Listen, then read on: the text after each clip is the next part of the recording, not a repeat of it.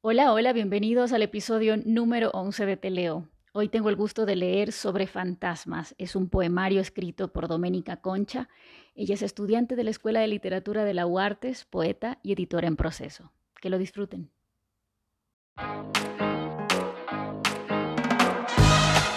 Yo soy Lore Robalino y acá te leo lo que tú u otros artistas escriben y viven sobre un papel.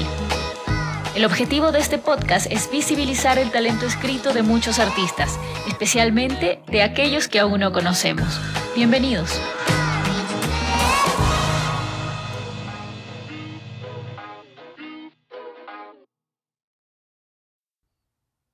Poema 1. Ricardo. La muerte llegó y me hizo mujer. Cuando en medio de las clases sentí un hincón en el bajo vientre, supe que era el presagio de tu ausencia. Empecé a sangrar cuando todos corrían buscando pintas para ti.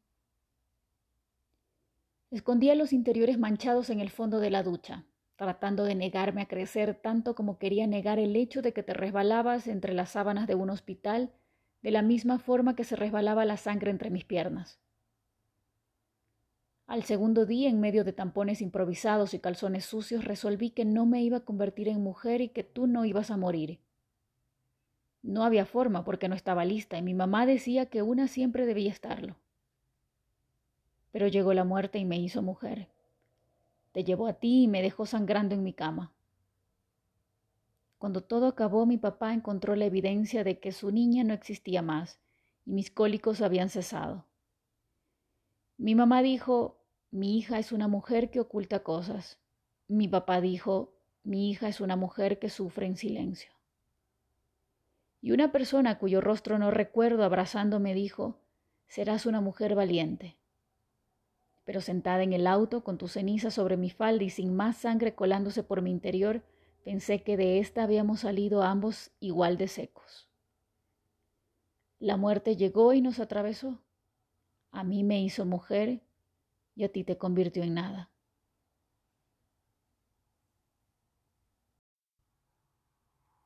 Poema 2.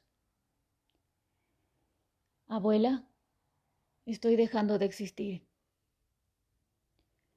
Mi imagen reflejada en tus ojos se va desdibujando y antes de borrarse por completo se convierte en otras caras, en otros nombres, en mi piel dejarán de existir todos aquellos a los que te recordaba como si estuviera muriendo una y otra vez, hasta que ya ni siquiera recuerdes a la madre de quien naciste ni a los hijos que salieron de tus entrañas y los que salieron de las entrañas de tus hijas.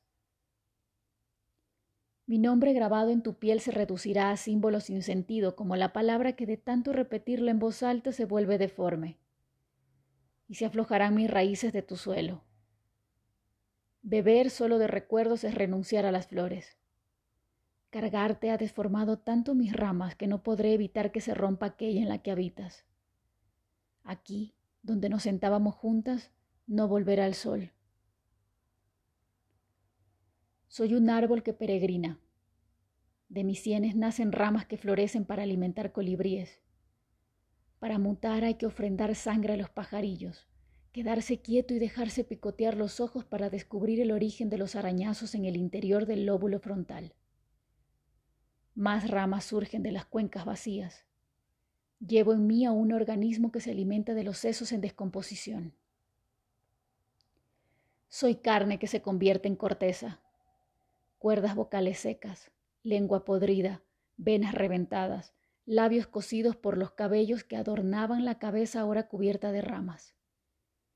Mis piernas pesan y me hunden porque arrastran a los muertos que no quisieron ir bajo tierra, dejando surcos en el suelo que se abren desde mis brazos. Soy árbol sin raíces rodeado de cuerpos que se pudren. La tierra se ablanda con sangre, bilis, negra y amarilla. Me sumerjo en el lodo que hiede y mi corteza se nutre para transformarse de nuevo en un cuerpo parlante. Ya no hay surcos sangrantes, sino cicatrices pero yo sigo hundiéndome en la mezcla de fango y podredumbre. Ser cuerpo no significa ser vivo. Soy árbol que peregrina, una semilla en el suelo fertilizado por el compostaje del cuerpo que habitaba. Las ramas que destruyeron mi cráneo son las raíces de un nuevo árbol que se alimenta de los muertos que amo. Yo reencarnaré en sus flores, y mi sangre será el néctar del que se alimentarán los colibríes.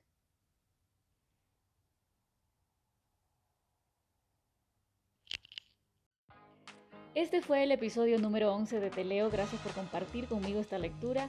Si te gustaron los dos poemas que acabo de leer, parte del poemario Fantasmas que escribió Doménica, coméntalo a través de mi página de Instagram, arroba lorrobalino. Nos escuchamos en el próximo episodio. ¡Chao!